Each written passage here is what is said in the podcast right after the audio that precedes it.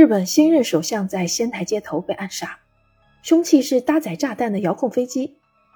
警方立刻认定一个叫做清流雅春的人是凶手。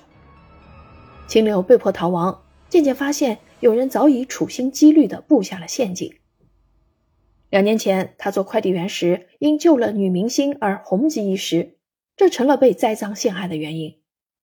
半年前，恐吓电话持续骚扰快递公司，他被迫辞职。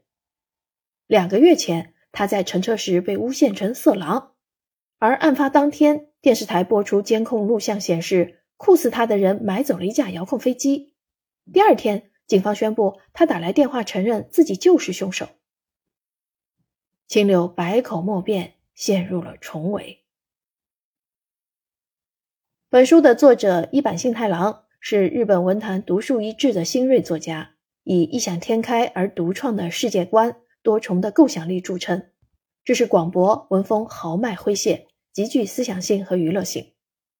他曾获推理作家协会奖、新潮推理俱乐部奖等多项文学奖，更曾五度入围直木奖，与东野圭吾。村上春树连续包揽权威书评杂志《达文西最受欢迎男作家》前三名，代表作有《金色梦乡》《死神的精确度》等。